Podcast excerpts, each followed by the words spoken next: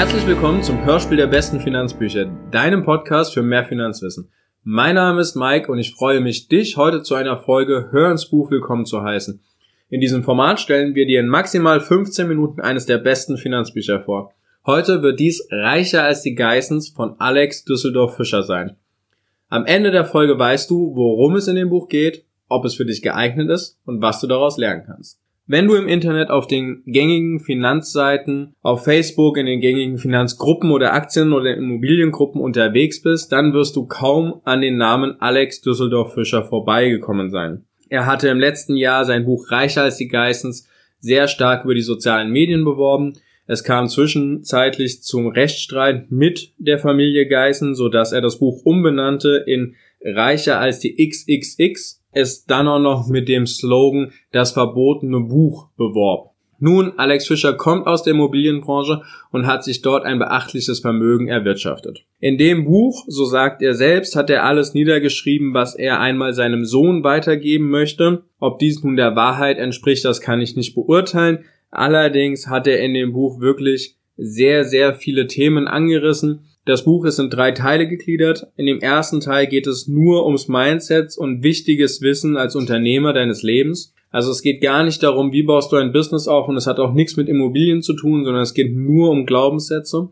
Im zweiten Teil geht es immer noch nicht um Immobilien, sondern es geht um die Werkzeuge, die du benötigst, um dein Leben erfolgreich gestalten zu können. Dort gibt er alle möglichen Tipps und wir werden nachher auch nochmal einen kleinen Teil daraus vorlesen. Den dritten Teil des Buches nennt er, wie man eine Geldmaschine baut. Geht es vorrangig darum, das Wissen aus den ersten beiden Kapiteln jetzt in die Anwendung zu bringen. Das Buch ist insgesamt eher ein Workbook. Es gibt immer wieder Aufgaben am Ende eines Kapitels. Es gibt viele Listen, die du durcharbeiten und abarbeiten kannst. Und es ist sogar so, dass Alex Fischer dazu separate Workbooks nochmal veröffentlicht hat, die sich an den Kapiteln von Reicher als die Geissens orientieren. Diese sind auf 90 Tage ausgelegt. In dem Workbook arbeitest du Schritt für Schritt genau die Punkte, die Alex Fischer in seinem Buch Reicher als die Geissens auflistet nacheinander ab. Kommen wir zu den Hard Facts. Das Buch besteht aus drei Teilen, das habe ich eben schon erläutert. Die Seitenanzahl, nun, das Buch besteht aus 435 Seiten.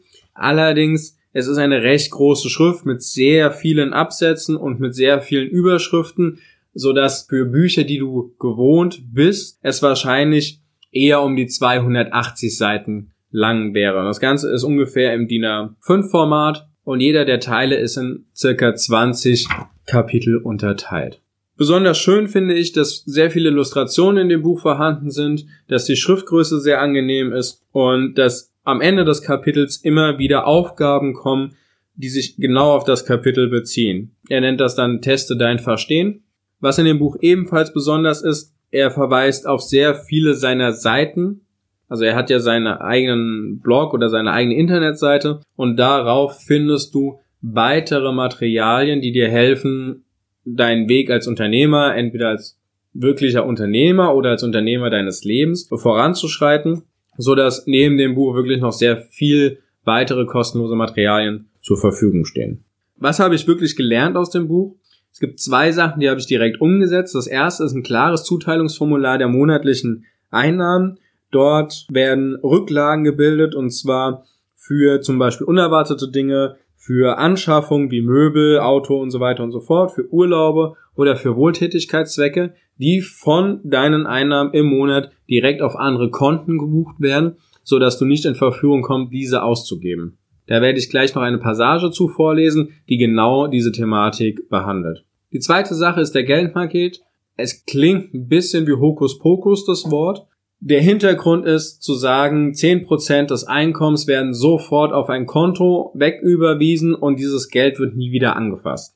Er bezeichnet diesen Punkt als Geldmagnet, weil er sagt und davon ausgeht, dass wenn man ein Konto hat, was immer weiter steigt in seinem Wert, dieses Konto mehr Geld anzieht, weil sich bestimmte Gedanken verändern und so weiter. Das kann sein, weiß ich nicht, kann ich nicht beurteilen. Was ich aber merke, es ist ein sehr motivierendes Gefühl, ein Konto zu besitzen, das ständig anwächst und wovon keine Abgaben runtergehen. Ne? Also ich habe das Konto eingerichtet und Monat für Monat wächst dieses Konto an. Es wird immer mehr. Mittlerweile ist ein beachtlicher Betrag zustande gekommen und das ist ein sehr motivierendes Gefühl. Wann und wie ich das Geld irgendwann mal einsetzen werde, das steht bisher in den Sternen. Momentan fließt nur Geld drauf. So, und dann noch ein allgemeines Learning. Er behandelt in dem ersten Teil sehr ausführlich Glaubenssätze des Mindsets und er hinterfragt sehr viel und das regt wiederum an, selbst Dinge zu hinterfragen. Ja, warum ist das denn so? Warum handeln manche Menschen so? Warum handle ich selbst so? Und gibt dann im Anschluss die Anleitung, wirklich Dinge herauszukristallisieren, äh, Fragen zu stellen und damit dem Ganzen auch ein bisschen Fundament zu geben. In dem Bereich ist es wirklich ein sehr gutes Buch. Um das Ganze ein bisschen zu untermauern und damit du einen Eindruck bekommst, wovon ich rede, habe ich zwei Buchabschnitte rausgesucht. Die werde ich dir jetzt gerade mal vorlesen. So, der erste Abschnitt ist in dem Kapitel Analysiere deine Glaubenssätze. Und der Abschnitt lautet gefährliche Glaubenssätze. Wenn du also folgende Assoziation mit dem Thema Geld, Reichtum und Erfolg hast, solltest du an deinen Glaubenssätzen arbeiten. Neidgedanken bezüglich reicher oder wohlhabender Leute, die Idee, dass jemand, der einen schönen Wagen fährt, das wahrscheinlich auf Kosten anderer tut, dass Geld schmutzig und anrüchig wäre, der hat das nur durch seine Beziehung oder durch seine Eltern dorthin geschafft. Das wurde doch eh nur geerbt. Auch hört man oft im Familienkreis, das war bei mir Gott sei Dank nicht so, dass Geld stinke, reiche Leute Ausbeuter wären und allgemein negativ abwertende und neidische Aussagen zum Thema Geld.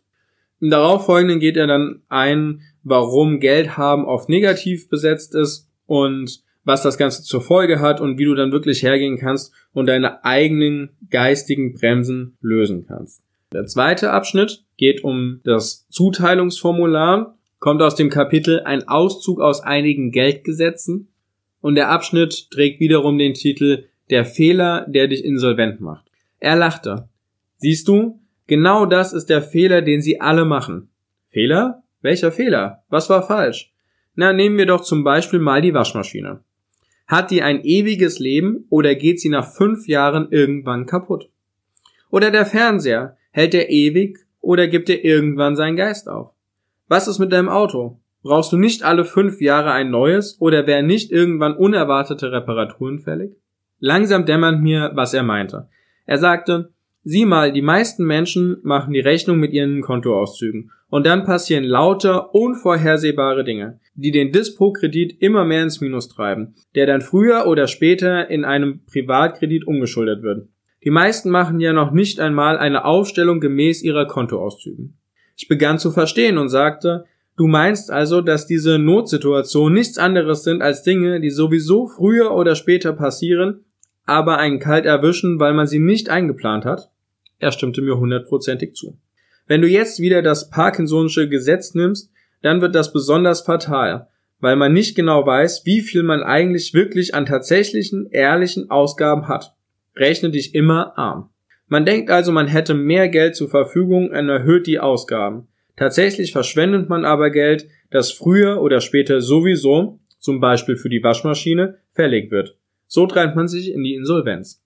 Und wenn du jetzt mal ehrlich bist, in deinem Freunde- und Bekanntenkreis, wie oft hörst du die Aussage, oh mein Gott, mein Auto ist schon wieder kaputt, wo soll ich denn jetzt die 400 Euro hernehmen?